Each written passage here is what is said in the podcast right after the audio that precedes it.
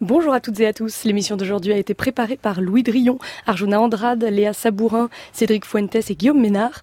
À la réalisation, Elisabeth Miro, prise de son, Clément Daté.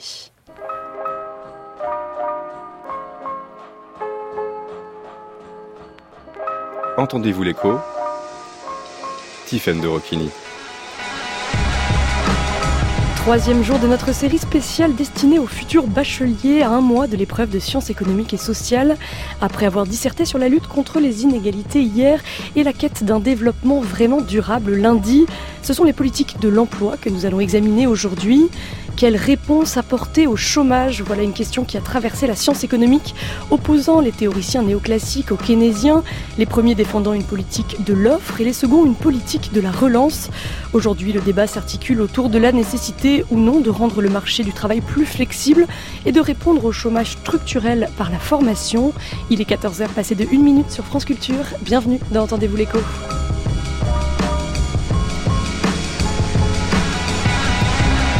Et pour nous accompagner dans cet exercice périlleux de la dissertation, nous accueillons autour de la table Guy Dreux, professeur de SES au lycée Rodin dans le 13e arrondissement de Paris. Également avec nous Sandrine Foulon, rédactrice en chef du site d'Alternatives économiques. En fin d'émission, on retrouvera Arjuna Andrade qui nous donnera comme chaque jour des nouvelles de l'écho.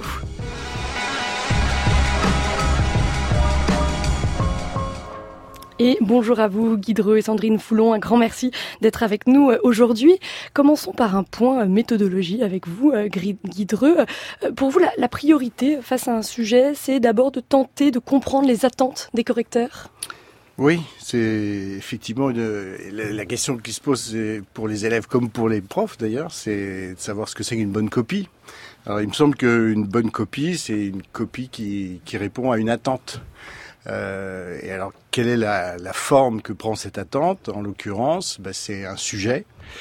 Mais évidemment, il faut avoir en tête le fait que la plupart des sujets qui sont proposés euh, au niveau du baccalauréat pourraient très bien, en tout cas pour les sciences économiques et sociales, euh, pourraient très bien être des sujets pour le CAPES, la grecque ou l'oral de, de, de l'ENA. Donc, qu'est-ce que c'est que l'attente, en l'occurrence C'est un sujet qui renvoie à un programme. Donc il me semble que c'est très important de comprendre ça pour les élèves. Euh, c'est qu'ils doivent comprendre que on leur, d'une certaine manière, on leur pose pas véritablement la question. On leur pose une question qui leur permet de montrer qu'ils ont suffisamment de connaissances, qu'ils ont acquis suffisamment de, de concepts, de notions, de, de, références théoriques ou pratiques ou, hmm. ou de, de connaissances factuelles pour précisément poser un, un discours qui euh, évidemment renvoie au sujet posé. Et notamment peut-être de restituer euh, les grands débats qui ont traversé et traversent encore la science économique. Il faut qu'il il faut, il faut qu'ils parlent comme des économistes. C'est que, je leur dis souvent, euh, un lycéen coûte 12 000 euros par an. On en veut pour notre argent. On voudrait que euh, les, les, heures passées euh, pendant deux ans euh, leur permettent de finalement de faire une différence mmh. par rapport à des bacheliers de S ou des bacheliers de L, c'est-à-dire d'être capable de présenter un sujet, de le construire avec un vocabulaire adapté qui est propre aux sciences sociales. Alors justement, prenons un exemple concret. Voici l'intitulé de notre sujet du jour. Quelle politique pour l'emploi? Point d'interrogation. Louis Drion de l'équipe d'Entendez-vous l'écho est allé poser la question aux élèves de Terminal ES du lycée Molière à Paris. Je pense que euh, les politiques de relance et de rigueur euh, ne sont pas euh, forcément euh, la solution au problème car euh, je pense que l'économie n'est pas une science et du coup il n'y a pas forcément de solution durable toujours à un problème économique. 0% de chômage, c'est impossible. Bah, je suis assez d'accord avec mon, mon, camarade et je pense que ouais, c'est en aidant les patrons qu'on aura plus d'embauches. Faut aider les deux parce que enfin, faut aider les patrons et en même temps les salariés. C'est, enfin, il y a jamais tout, tout est pas tout blanc, tout n'est pas tout noir. Faut, enfin, faut un mélange. Voilà les premières réactions euh, au sujet. Un commentaire, euh, Guidreux, Sandrine Foulon, euh, aux propos euh, que l'on vient d'entendre, qui nous permettent peut-être de commencer à, à, poser les bases du sujet. Sandrine Foulon. Alors déjà 0%, effectivement, ils ont vos élèves. Je ne sais pas si ce sont vos élèves. Ils ont tout à fait raison. 0% de chômage, ça n'existe pas. C'est ce qu'on appelle, vous savez, il y a le chômage frictionnel. Ça on demande souvent aux élèves de définir ça, le, le chômage frictionnel, le chômage conjoncturel et structurel. Le chômage frictionnel, c'est ce qu'on pourrait appeler le chômage normal normal. C'est-à-dire, bah, vous perdez un emploi, vous gagnez un emploi, le temps que tout ça se mette en place, eh mm. bien, vous, ça prend un certain temps. Donc, en fait, on parle de chômage à 3, 4, 5% ce que les économistes appellent plutôt le, le plein emploi. Après, ce qui est très amusant aussi, c'est la, la, réflexion sur la relance et sur la politique de l'offre ou de la, la demande. Effectivement, ils ont peut-être pas tout à fait tort. Il n'y a pas de, de chapelle, de, il y a deux grandes chapelles, mais on voit de plus en plus qu'elles s'interpénètrent et que c'est pas facile de résoudre mmh. les problèmes du chômage. On a eu des fameuses phrases sur euh, contre le chômage, est-ce qu'on a tout essayé On commence à entendre les deux chapelles qui se dessinent. Oui, euh, ce qui est intéressant en tout cas, c'est qu'ils euh, ils perçoivent spontanément la présence d'un débat, d'une controverse ou d'une querelle ou d'une dispute. Mmh. Euh, comme le signe de la non-scientificité de l'économie.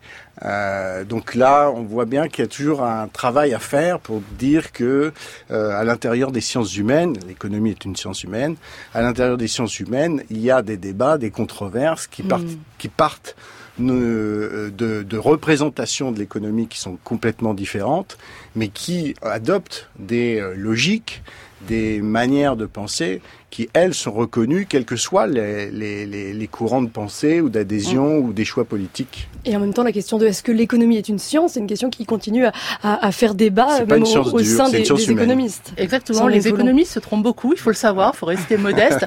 Et il y a une difficulté supplémentaire, vous avez des économistes euh, comme Eric Ayer, par exemple, qui l'explique très bien, vous pouvez faire la même politique, exactement la même politique, mais avec une croissance, ou en période de croissance ou en période de décroissance, et vous n'aurez pas les mêmes résultats. Donc il faut toujours rester effectivement très humble par rapport euh, aux théories économiques. Et alors sur notre sujet, euh, quelle politique euh, pour l'emploi La première étape, Guidreux, c'est d'abord de, définir les termes du sujet?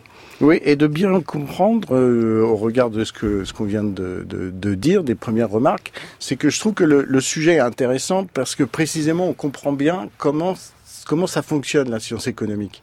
C'est-à-dire qu'il y a des représentations, on va, on va passer un petit moment sur la représentation standard dite présentation néoclassique et puis la présentation keynésienne pour aborder d'autres un petit peu plus tard d'autres de, euh, propositions plus contemporaines.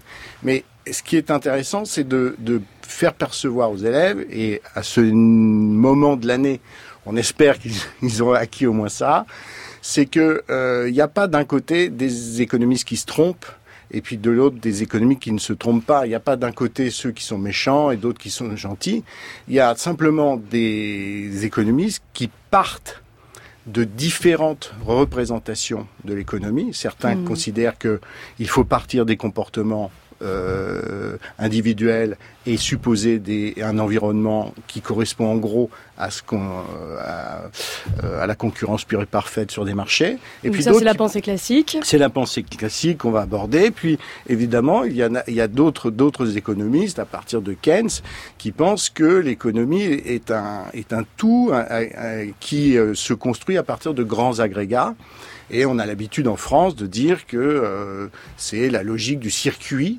Et donc à partir de là, de façon très logique, les uns et les autres finissent par euh, proposer des solutions qui sont non seulement différentes, mais qui sont parfois complètement hmm. contradictoires. Et c'est comme ça qu'on va construire la, la problématique euh, en même temps en proposant un plan qui serait éventuellement un plan chronologique? Euh, oui, il me semble que ça peut, en tout cas, celui que vous nous avez proposé est tout à fait euh, dans, dans, ce, dans cet esprit-là. Ça me semble tout à fait intéressant d'aborder ce sujet comme d'autres, d'ailleurs, euh, non pas en faisant de l'histoire de la pensée économique ou de l'histoire de des, des, des, sciences sociales, de la sociologie, mais quand même en gardant le fait que, bah, évidemment, en, à certaines périodes, il y a des questions qui se posent d'une certaine manière, mhm. et à d'autres périodes, il y a des, questions qui se posent d'une autre manière. Il y a des effets d'apprentissage, y compris dans le monde académique, heureusement. Alors, si on récapitule euh, le plan euh, que nous avons choisi ensemble, on va d'abord parler de la pensée classique Ensuite, on va parler de la vision des keynésiens. Et enfin, on verra euh, à quoi ressemble le, débat euh, aujourd'hui. Euh, notre première partie donc sera consacrée à, la vision des économistes classiques. Pour commencer, à quoi renvoie le, courant de pensée dit classique en économie? Est-ce qu'il faudra que les élèves le définissent? Alors, ils le définissent. Ce qu'on appelle les, les classiques, c'est tout simplement donc euh, un trio euh, Smith, Ricardo, Say, qui constitue euh, au fond les premières élaborations, les premières euh, constructions de ce qu'il est convenu d'appeler l'économie de marché et, des vertus du mécanisme du, du- de, de l'économie de marché. Ce Et les néoclassiques, c'est la ce qu'on appelle- formalisation voilà, de, de ces théories. Les, les néoclassiques, c'est euh, Valras, Marshall, qui, euh, à la fin du 19e, début 20e siècle, euh, prennent, euh, au fond, ont un projet scientifique euh, très ambitieux, qui est celui de véritablement euh, inscrire euh, l'économie dans une perspective de science dure. Et évidemment, le langage par excellence de la science, c'est euh, le langage mathématique. Donc c'est là où on prend une voie, une, une, une, euh, enfin une- l'ambition de, de, de mettre en équation, de mettre, de, de formaliser euh, des propositions euh, et l'existence et de mettre en, en donc la, la, la finalité, c'est de mettre en évidence le fait que on peut prouver qu'il existe un équilibre général vertueux sur l'ens- l'ensemble des marchés. Voilà. Alors justement, euh, Sandrine Foulon, après ces, ces précisions absolument euh, essentielles, est-ce que Je vous révise pouvez euh, nous expliquer euh, euh, quelle est la conception justement euh, du marché du travail que l'on trouve chez les penseurs classiques et du coup qu'on le retrouvera euh, chez les néoclassiques Bah, en fait, les, les, euh, les néoclassiques et les classiques considèrent que le travail, c'est euh, euh, un marché, c'est un, une marchandise comme une autre. Ça s'échange hein, sur un sur un marché. Donc, euh, vous allez vous proposer, vous êtes salarié, vous allez proposer des, des heures de travail, et puis l'employeur va acheter vos heures de travail. Donc c'est l'offre de travail versus la demande de travail. Exactement. Et les, les néoclassiques considèrent qu'il faut justement une concurrence euh, libre et parfaite. Enfin, il faut que le marché, que, que cette offre et cette demande se rencontrent. Et chacun considère qu'on va faire des arbitrages individuels. Le salarié, lui, va se dire je renonce à mes loisirs, je renonce euh, à, à mon temps libre euh, contre un, un salaire. Et je pense qu'il y a un intérêt pour moi, il y a un intérêt financier. euh, je vais pouvoir payer mon loyer. Il y a aussi un intérêt à être inséré socialement. Donc, on va faire un, un arbitrage euh, individuel.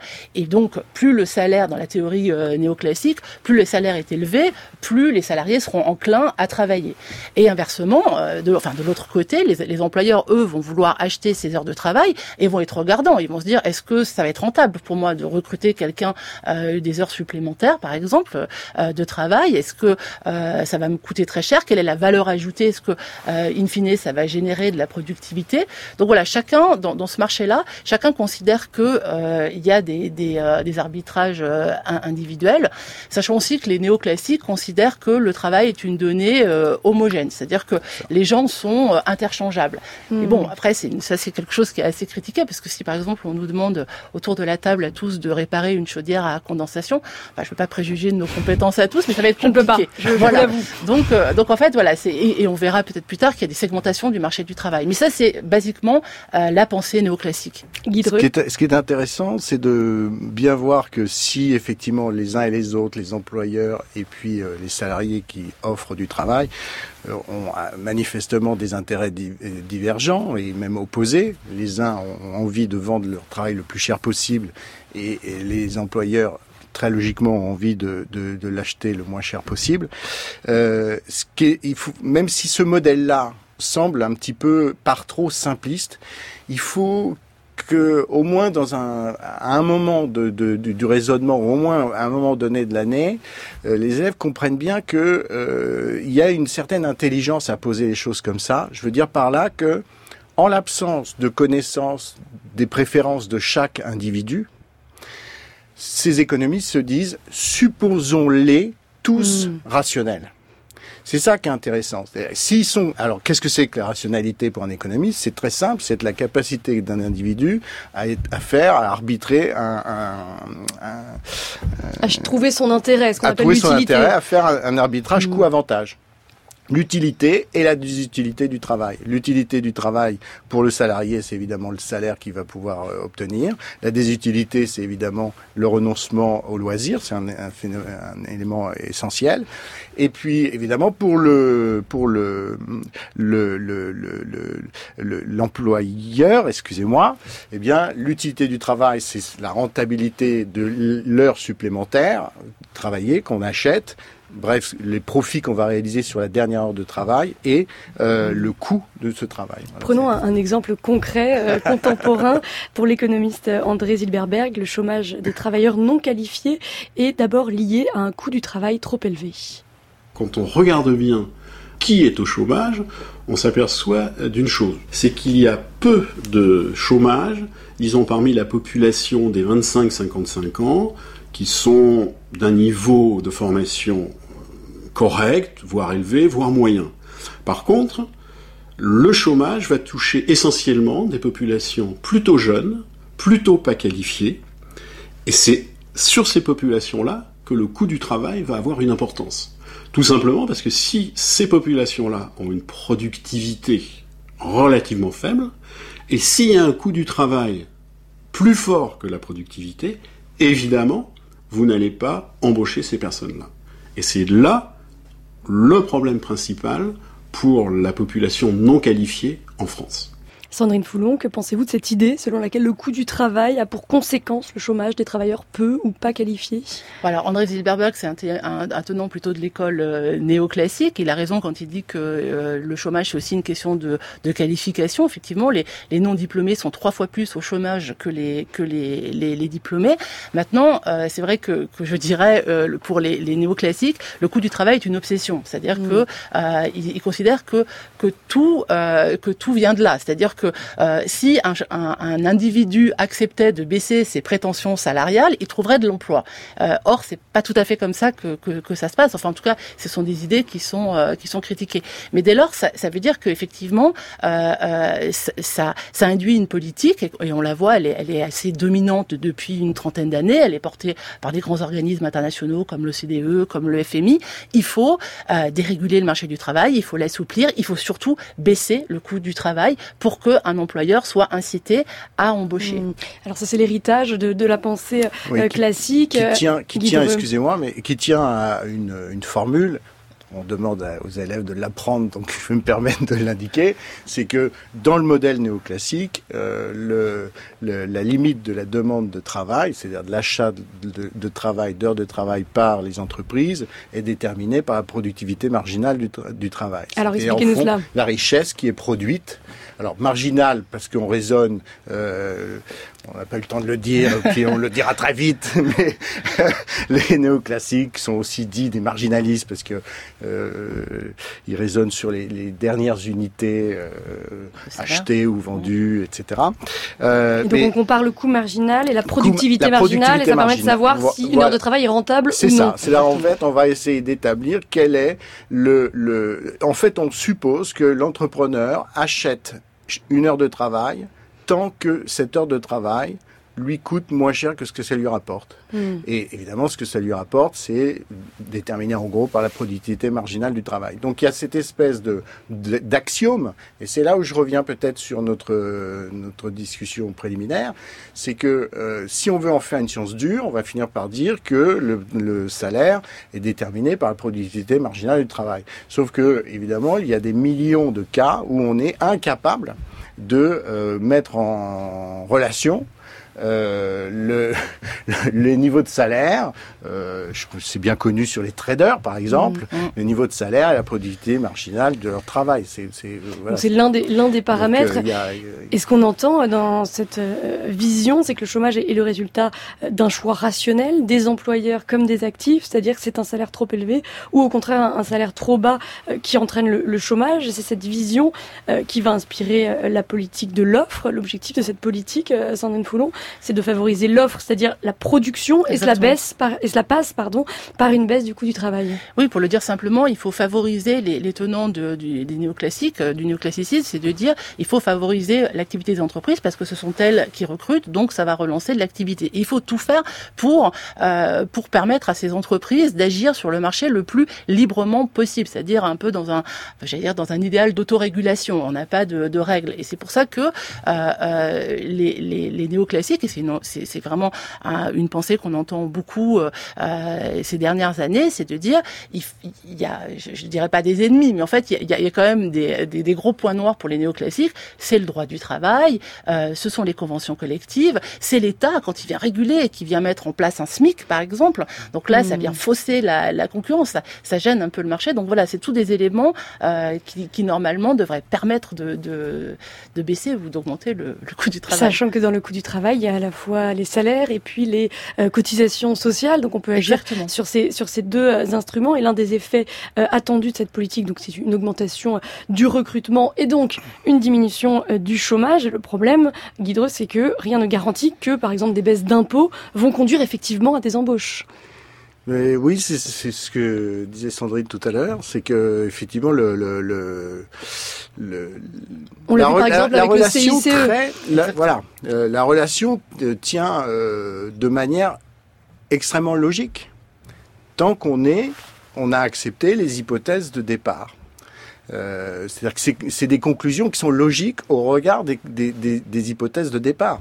Simplement, quand on fait un va-et-vient, parce qu'en économie, on ne cesse de faire du va-et-vient entre des modèles euh, théoriques et puis euh, l'empirie, enfin, le, mm. les, les, données statistiques qui sont...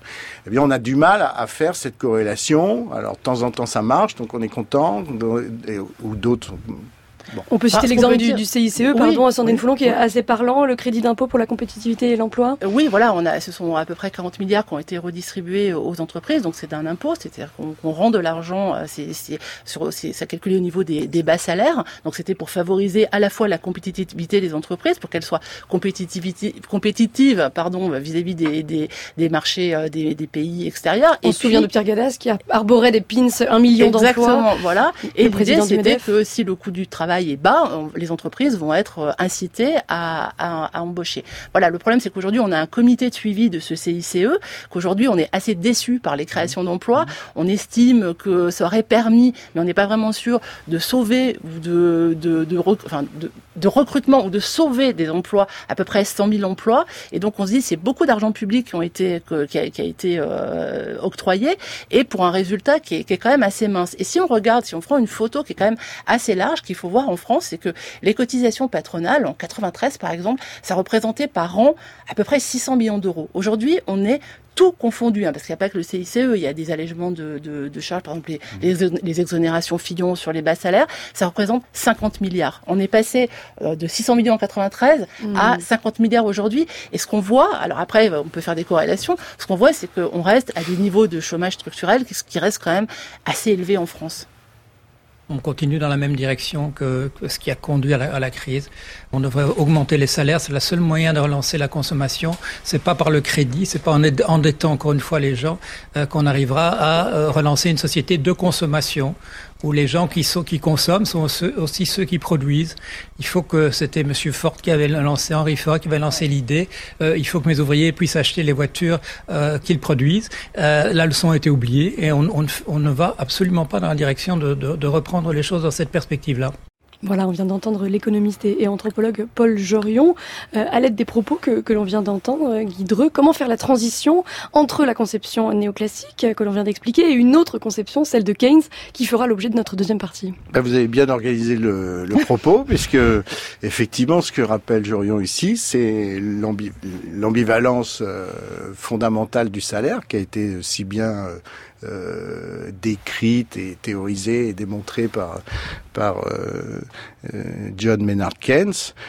Le salaire, c'est un coût, donc il est du côté de la désutilité du travail, si on est dans le modèle néoclassique, c'est un coût pour l'entreprise, mais évidemment, c'est une ressource puisque c'est ce qui va alimenter la demande globale qui se qui se mmh. manifeste et qui se présente euh, euh, devant les entreprises. Donc, Donc si le coût du travail diminue trop, ce sera un obstacle à la croissance économique, c'est ça que dit Keynes. En gros, euh, chaque entreprise prise individuellement ont intérêt à ce que les salaires dans leur entreprise soient les plus bas possibles, mais chaque entreprise mmh. a aussi tout intérêt à ce que dans toutes les autres entreprises, les salaires soient les plus élevés possibles pour qu'il y ait de la demande. Bon, voilà, c'est cette contradiction-là.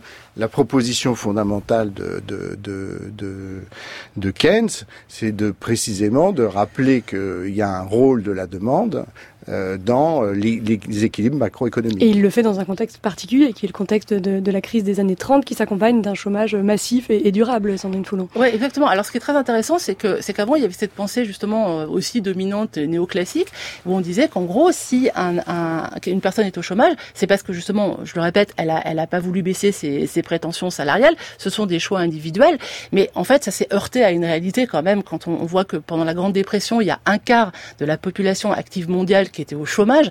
Il y a un keynésien qui s'appelle euh, Franco Modigliani qui ironisait et qui disait ah bah dans les années 30 ce qui s'est passé c'est une crise sévère de de, de paresse contagieuse. Non, euh, mmh. les, les, keynésiens disent ce n'est pas euh, la somme des égoïsmes individuels ou des arbitrages individuels à la fois des salariés et des entreprises qui qui crée le chômage, c'est tout simplement tout ce qui se passe sur le marché des biens et des services. Une entreprise, une idée forte du, du des, des, des héritiers de Keynes, c'est de dire que une entreprise ne recrute que si elle a des, des, des bonnes raisons de le faire. C'est-à-dire qu'elle elle anticipe, je crois que vous parlez de demande anticipée euh, chez les économistes, c'est-à-dire on se dit si, si, les carnets de commandes se remplissent, je vais recruter. Si on estime par exemple qu'il faut euh, euh, répondre au marché de la, 4, la, la, 4G ou la 5G, on va recruter des gens. Si en revanche on pense qu'il y a un marché qui, euh, qui décroît, eh ben on va pas recruter. Mmh, c'est l'idée que les entreprises ne créent pas d'emplois mais convertissent la demande en emploi euh, qui est développée par Keynes. Parfaitement. Le coup de génie de le coup de génie de Keynes c'est de dire que on n'est pas face à un, un grand mécano, c'est qu'il y a une science humaine. Ça veut dire que il prend acte du fait que de la révolution, de, enfin de l'émergence de, de, la psychologie, de la psychanalyse, et il se dit euh, que véritablement les attentes des, euh, des agents économiques ont des effets réels sur le. le c'est que on n'est pas dans un univers uniquement de calcul rationnel où mmh. le futur serait euh, précisément déterminé né et prévisible.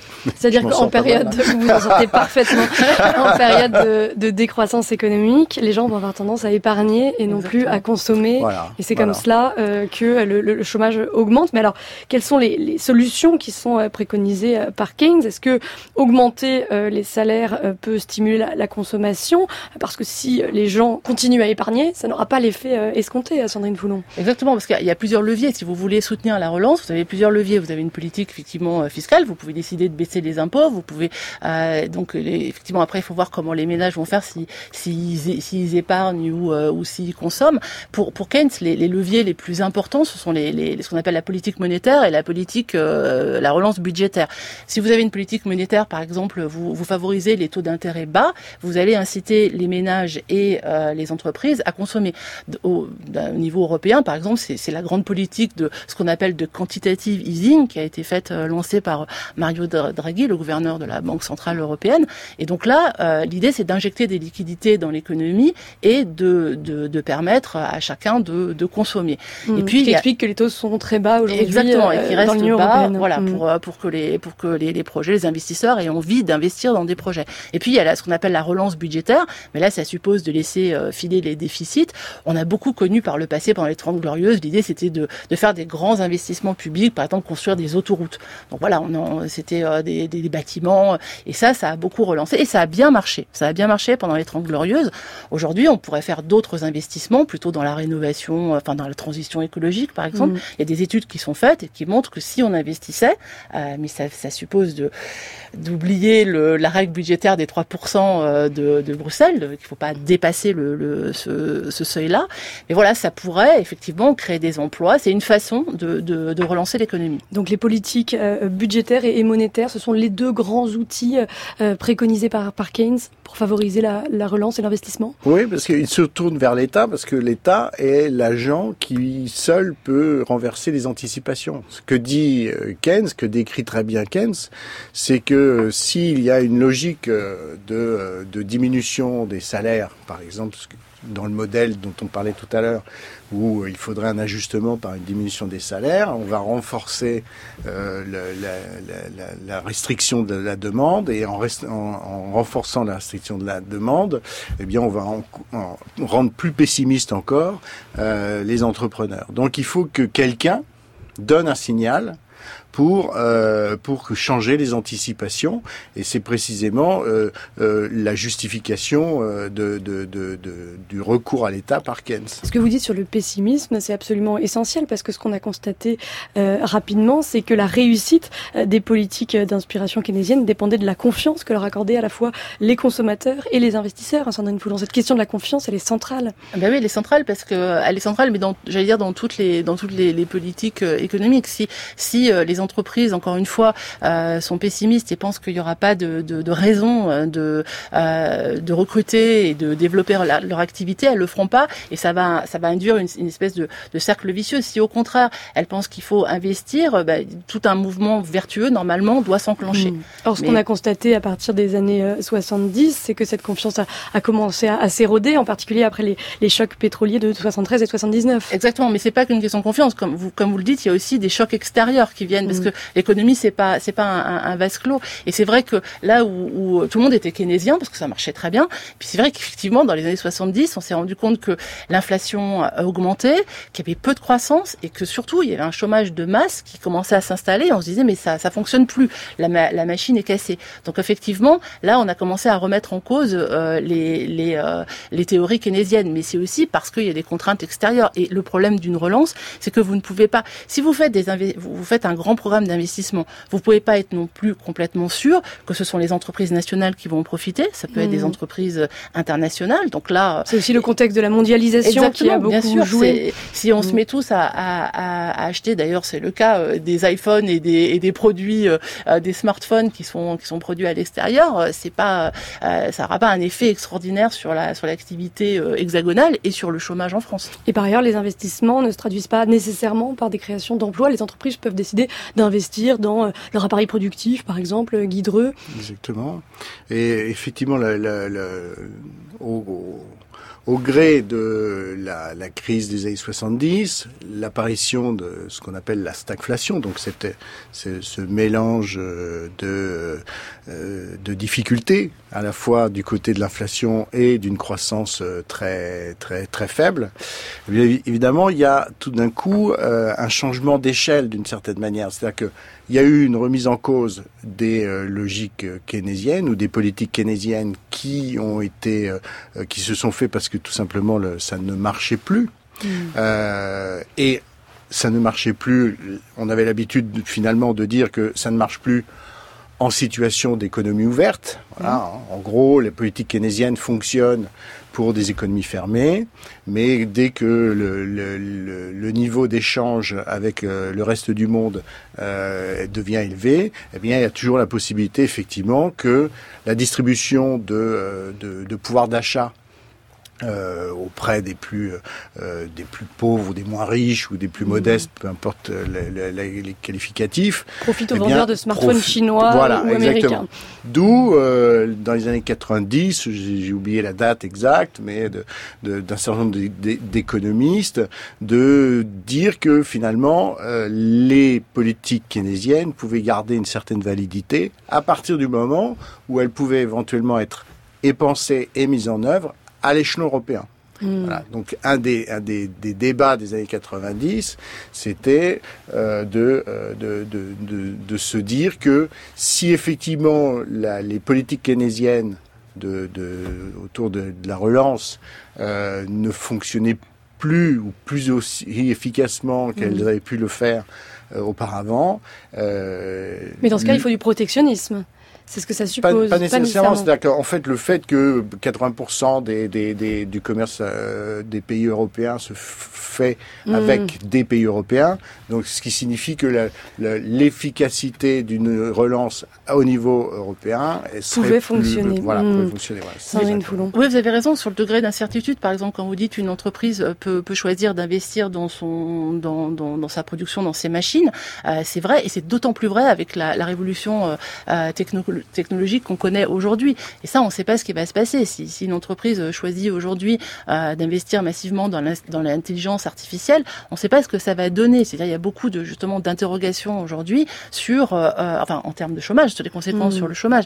Est-ce qu'on va avoir une destruction créatrice comme on a parlé, dont on a parlé par le passé avec Schumpeter? En gros, il y a des nouvelles technologies, ça détruit des emplois, mais ça en crée d'autres. Là, on ne sait pas. Et on a beau faire une relance keynésienne, on n'a aucune idée de ce que ça peut, ce que ça peut donner. Alors là, on a un petit peu anticipé sur notre troisième partie, mais ce sera en guise d'introduction de, la troisième partie. Effectivement, on va voir dans un instant comment dépasser euh, cette opposition entre politique de l'offre et politique euh, de la demande. On en parle dans un instant.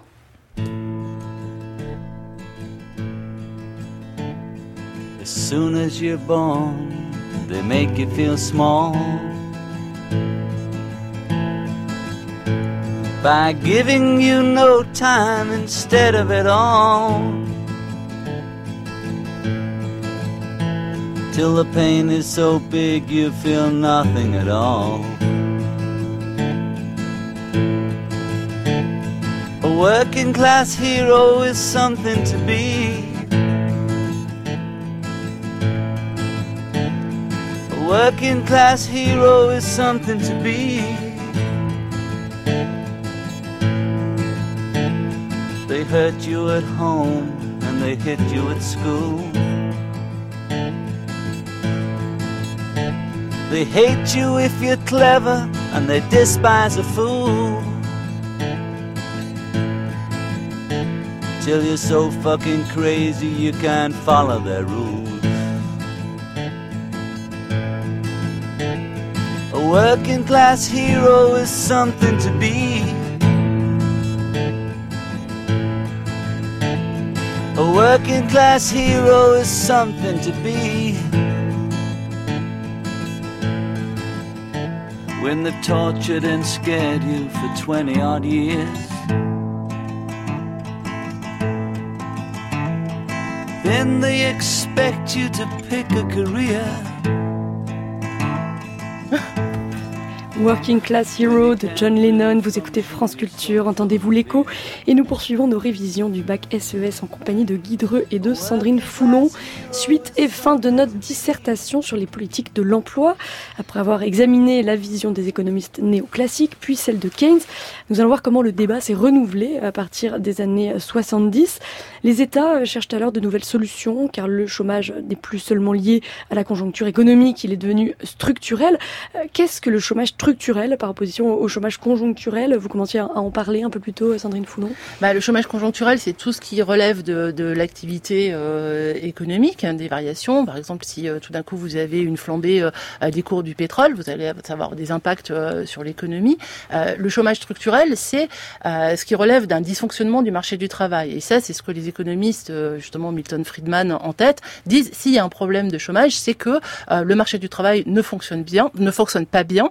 Trop de rigidité du marché du travail. Euh, donc euh, il faut euh, il faut aller faire ce qu'on appelle des réformes structurelles. Et quand on répare, quand on parle de réformes structurelles, en gros, c'est pour baisser le coût du travail, c'est pour déréguler le code du travail. C'est c'est comme ça qu'il faut entendre réforme structurelle. Donc c'est l'idée qu'il y a une inadéquation entre l'offre de travail des salariés et la demande des travail des, des entreprises, Guidreux Oui. Ce qui est, alors ce qui est intéressant, c'est de, de voir, là encore, on retrouve, c'est pour ça que je trouve le, le, le thème intéressant à, enseigner, c'est que euh, on, voit comment fonctionne la science économique. C'est-à-dire que on voit, c'est pas seulement le, constat que des politiques traditionnelles, pour pas dire classiques, parce que sinon on va mélanger les, choses, mais des politiques traditionnelles n'arrivent plus à fonctionner. Donc en, fait, on a, on a un changement d'environnement dans les années 70-80, où on a un chômage de masse et un chômage durable et on voit qu'on essaye des choses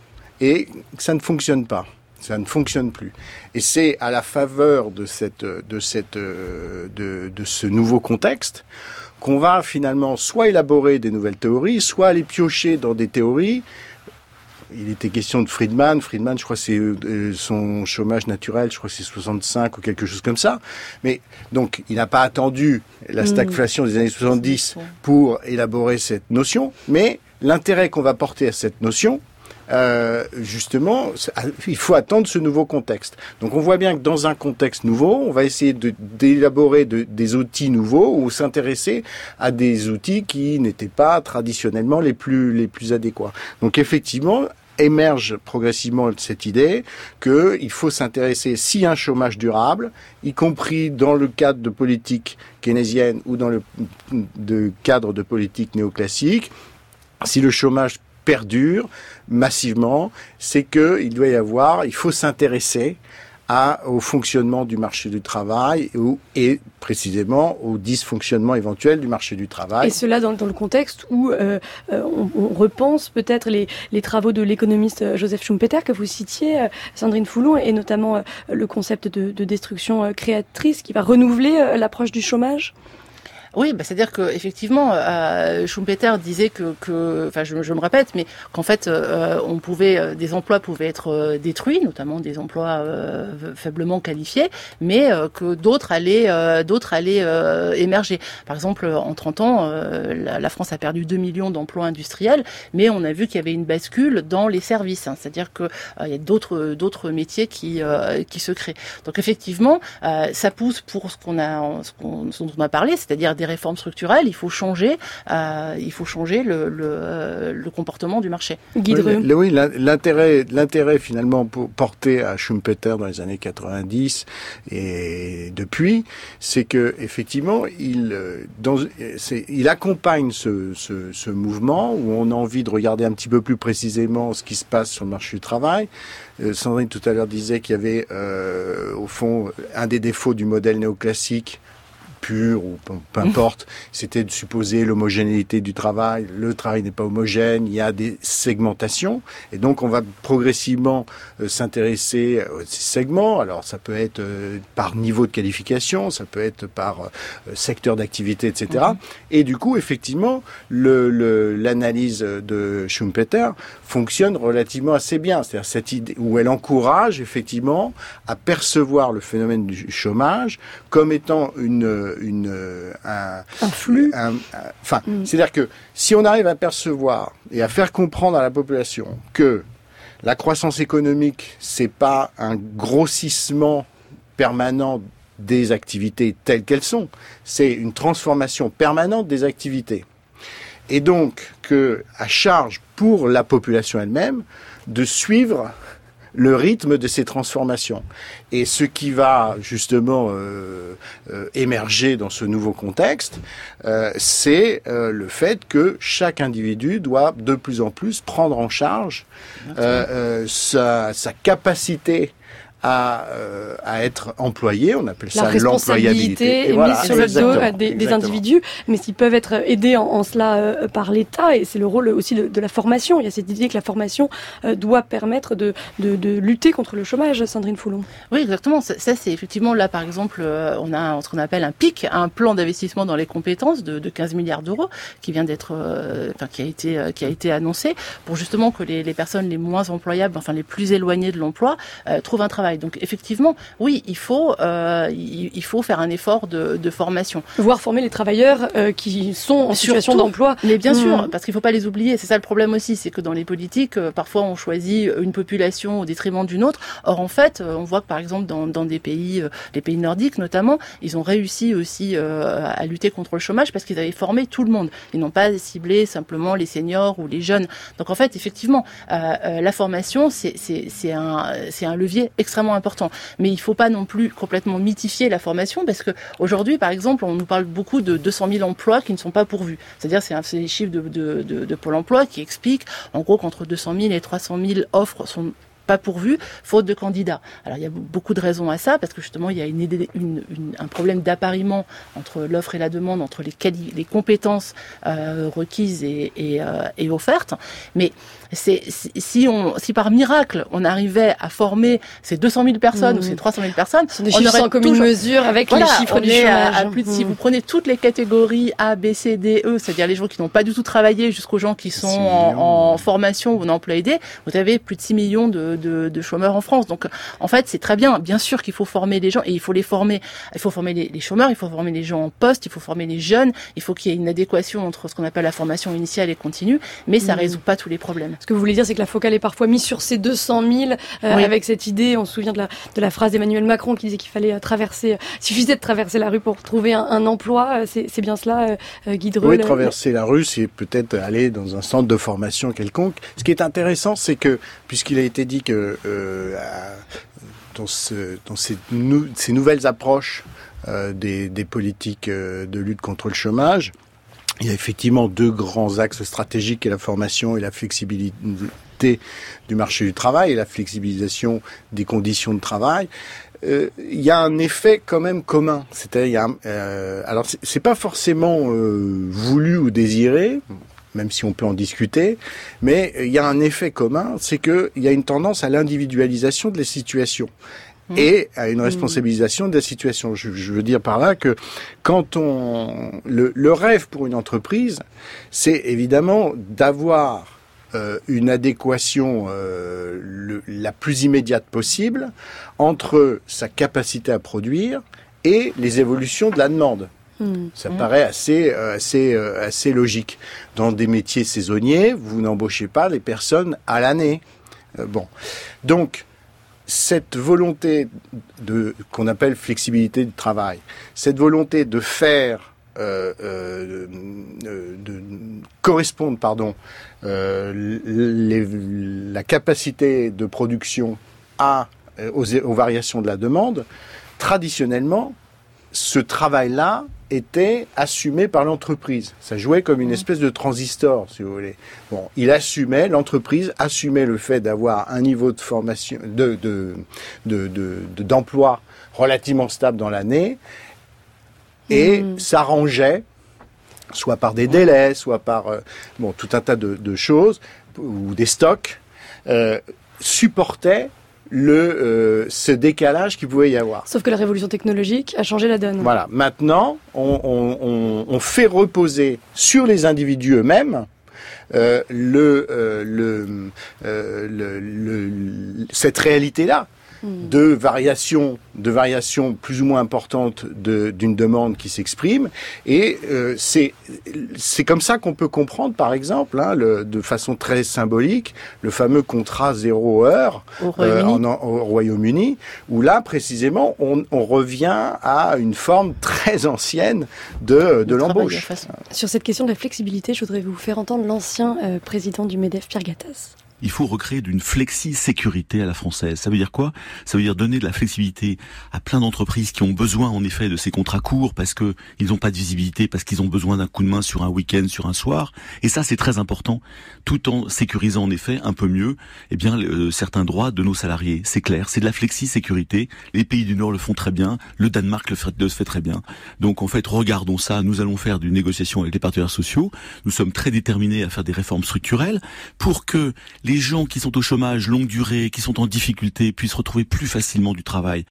Voilà, faut-il rendre le marché du travail plus flexible pour l'ancien patron du MEDEF, euh, Pierre Gattaz la, la réponse est oui, mais alors que désigne cette fameuse flexi-sécurité, ce modèle développé au Danemark? Ce qu'on dit beaucoup en France, c'est que on a la flexibilité, mais on n'a pas la sécurité. C'est en tout cas ce que disent les, détracteurs des politiques d'Emmanuel Macron. Oui, c'est ce que disent aussi les keynésiens. C'est vrai, enfin c'est c'est euh, ce que c'est effectivement un constat. Le, Danemark, effectivement, c'est un, modèle qu'on a beaucoup vanté euh, et, qui et qui fonctionne bien, mais il tient les deux bouts. C'est-à-dire qu'on considère que par exemple, vous pouvez licencier facilement une personne mais une fois que cette personne tombe à l'eau, on va l'équiper, on va lui donner tout ce qu'il faut, les bouées, le gilet de sauvetage pour qu'elle revienne euh, vite fait à la nage sur le rivage et qu'elle reprenne un, travail. Et Concrètement, ce sont des droits au chômage euh, exactement, particulièrement longs. Exactement long, un accompagnement, une formation dont vous parliez tout à l'heure. Donc en fait, on va, on, a, on a les, deux bouts de la chaîne. Or effectivement, quand on parle de flexi-sécurité dans certains pays, euh, ben, on oublie de marcher sur les deux jambes de la même manière. C'est-à-dire que vous allez avoir, vous allez avoir par exemple euh,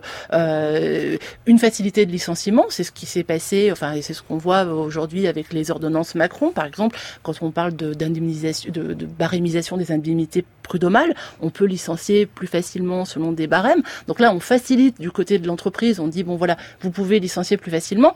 Mais de l'autre côté, euh, euh, on attend euh, à la fois de la formation et un accompagnement au niveau du chômage. Et ce qu'on voit aujourd'hui, il y a un grand débat, euh, mais ça se discute. Euh, Est-ce qu'il faut durcir les conditions euh, du chômage? Donc voilà, c'est- en ça que le Danemark a peut-être réussi un équilibre que d'autres pays ne sont pas parvenus à faire. Il y a cette idée que les droits au chômage ne motiveraient pas euh, les salariés à, retrouver un, emploi. C'est l'argument euh, souvent invoqué, euh, Guy Dreux.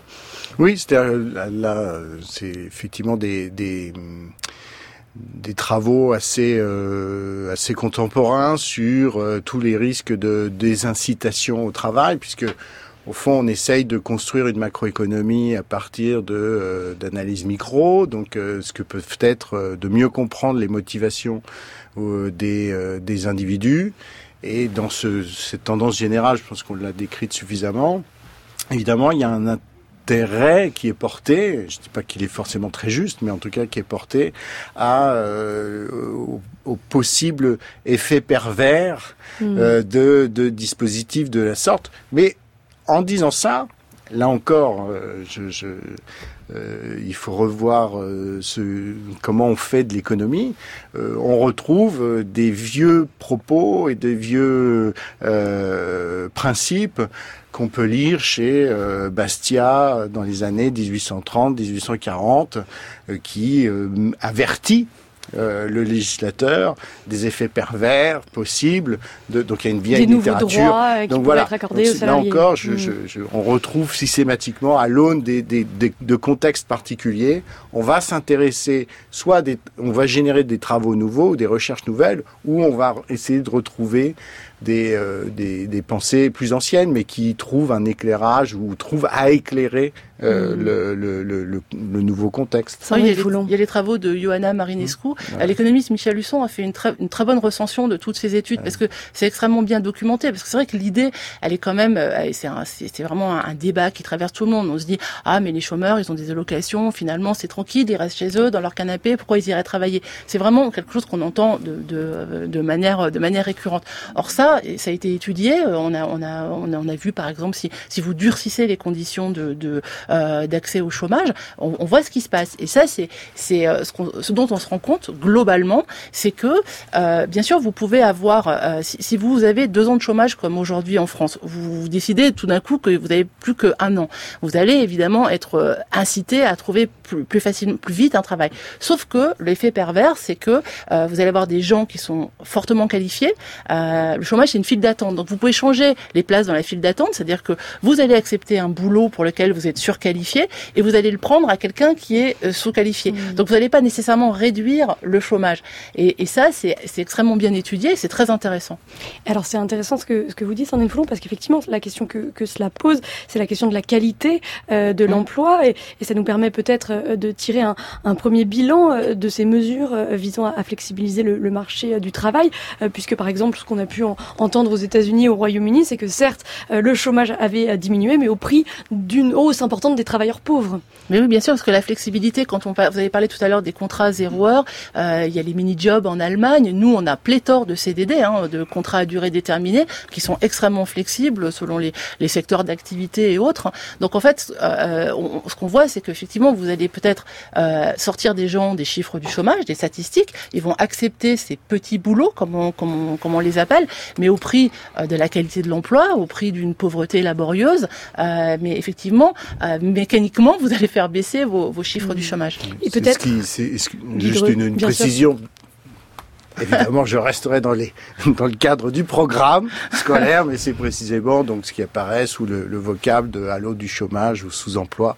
Ouais. J'invite les élèves à revoir leur dictionnaire pour. Bah, le sous-emploi, en gros, c'est juste le fait de pas de de- d'être en temps partiel subi, c'est-à-dire ouais, et le et le halo Voilà. du chômage, c'est tous les gens qui qui qui sortent des statistiques de, de l'emploi. Par exemple, aux États-Unis, on dit que les États-Unis sont à 4 Si tout le monde était sur ça. le marché de, de l'emploi euh, et on parle des gens qui sont pas découragés, on serait plutôt aux alentours de 8 C'est ça le halo ça, du chômage.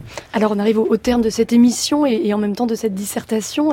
Euh, quelle conclusion est-ce que euh, on pourrait euh, euh, donner euh, aux élèves par rapport à cette question des, politiques de l'emploi et, aux différentes lignes de fracture qu'on a pu dessiner. Bah, Il me semble que, alors je sais pas, je suis pas un fan de l'ouverture ou de finir par une question, je ne sais quoi, mais il me semble quand même que quand on prend conscience de ce mouvement qu'on a essayé évidemment très rapidement de, présenter, il me semble qu'il y a quand même une, une interrogation euh, permanente, qui est tout simplement quelle est, le, quelle est la place du travail dans la distribution des richesses. Hein. il me semble que par exemple aujourd'hui, euh, le fait que euh, on ait des interrogations sur le revenu universel, mm. c'est un symptôme de d'une société qui prend conscience qu'elle a du mal et qu'elle pourra probablement, ou qu'elle pense que probablement ça va durer encore très longtemps, avoir du mal à offrir euh, un travail et donc une rémunération à euh, l'ensemble de, de la population. Donc peut-être voilà, on pourrait euh, conclure avec le revenu universel, euh, Sandrine Foulon. Oui, on peut conclure avec le revenu universel. En tout cas, la question qui est posée par le, revenu universel sur le lien entre activité et distribution de, de richesses, par exemple. Oui, moi je les inviterais aussi à être curieux. Je ne sais pas si c'est dans le programme, mais c'est vrai qu'il y a des nouvelles formes d'emploi dont on parle beaucoup moins. Là, on est surtout sur des schémas très classiques de salariat et de. Il y a tout le hors salariat avec aujourd'hui tous les auto-entrepreneurs. Donc ça, on parle quand on parle de flexibilité, on oublie un peu celle-là, qui est qu'il y a des gens qui travaillent hors salaire, qui sont dans des relations euh, contractuelles commerciales. Et, euh, et ça, c'est une énorme évolution avec les révolutions technologiques. Je pense qu'ils devraient aller regarder de ce côté-là. Et eh ben, c'est particulièrement complet. Un grand merci à tous les deux. Merci. Et c'est l'heure de retrouver Arjuna Andrade pour les nouvelles de l'écho. Bonjour Arjuna. Bonjour Tiffany, bonjour à tous. Vous nous parlez aujourd'hui d'une étude réalisée par la Commission européenne qui envisage de taxer le kérosène dans le secteur de l'aviation. Absolument, si cette étude n'a toujours pas été rendue publique, un article du Monde nous apprend néanmoins qu'elle a été remise en mai 2018 à la Direction générale des transports de la Commission avec pour objectif de réévaluer la directive sur la taxation de l'énergie pour voir si une mise à jour était nécessaire. Il faut dire que depuis 1944 et la Convention internationale de Chicago, le secteur aérien bénéficie d'une exemption de taxes sur le carburant. À l'époque, l'objectif est clair, il s'agit de favoriser l'essor du trafic aérien et d'encourager les échanges au lendemain de la guerre. La convention est donc adoptée par les 191 États membres de l'Organisation de l'aviation civile internationale. Une convention largement critiquée aujourd'hui du fait de la place croissante de l'aviation dans l'émission de gaz à effet de serre. Oui, 75 ans après l'adoption de cette convention, l'exemption fiscale du kérosène apparaît comme une incongruité absolue alors que le transport aérien pollue par personne et par kilomètre parcouru, deux fois plus que la voiture et 40 fois plus que le train. Difficile de comprendre dans ces conditions que l'on exonère encore le kérosène de la taxe sur la consommation de produits énergétiques et de la TVA, d'autant que si le transport aérien n'est responsable aujourd'hui que de 3% des émissions de gaz à effet de serre en Europe, les projections de l'Association du transport aérien international prévoient un doublement du trafic d'ici à 2036 et en 2050, les émissions du secteur pourraient atteindre 20% des émissions totales. Si rien n'est fait pour inverser la tendance. Le document de la Commission propose donc d'introduire un prélèvement de 33 centimes d'euros par litre de carburant afin de réduire le trafic aérien. Exactement, comme l'explique Le Monde, l'objectif d'une telle taxe est on ne peut plus clair. La hausse du prix du carburant doit se répercuter sur le prix des billets, entraînant une baisse de la demande et des vols du même ordre. Si l'on prend l'exemple de la France, une telle taxe permettrait de réduire de plus de 9% les émissions de gaz à effet de serre, soit l'équivalent du retrait de 850 000 véhicules sur nos bonnes routes françaises. Mais en attendant l'adoption encore toute hypothétique d'une telle directive, certains estiment, jusque dans les rangs de la majorité, que le gouvernement devrait prendre les devants et mettre en place une taxation du kérosène au niveau national. D'autant que si les vols internationaux restent aujourd'hui protégés par la Convention de Chicago, rien n'interdit de taxer les vols intérieurs. Exactement, ce qu'ont d'ailleurs déjà fait des pays comme le Brésil, le Japon, la Norvège ou encore les Pays-Bas. Alors que la crise des gilets jaunes a été déclenchée en partie par la hausse du prix du carburant, la non-taxation du kérosène apparaît comme une étrangeté cynique. Comment comprendre en effet que l'on augmente le coût des petits trajets quotidiens quand le prix des vols Paris-Nice ou Bordeaux-Lisbonne défie toute concurrence? D'autant que l'argent dégagé pourrait permettre de financer d'autres modes de transport plus doux comme le train et permettre la réimplantation des petites lignes sinistrées par des années d'austérité budgétaire. Plusieurs députés de la République en marche ont donc proposé une série d'amendements à la loi mobilité, actuellement en, en lecture au Parlement, afin d'y introduire une taxation sur le kérosène Autant d'amendements rejetés un à un par le gouvernement au motif que la question devrait être traitée au niveau international, si ce n'est mondial, pour ne pas pénaliser les entreprises françaises. Toujours et encore les mêmes logiques visant à opposer artificiellement l'économie et l'écologie.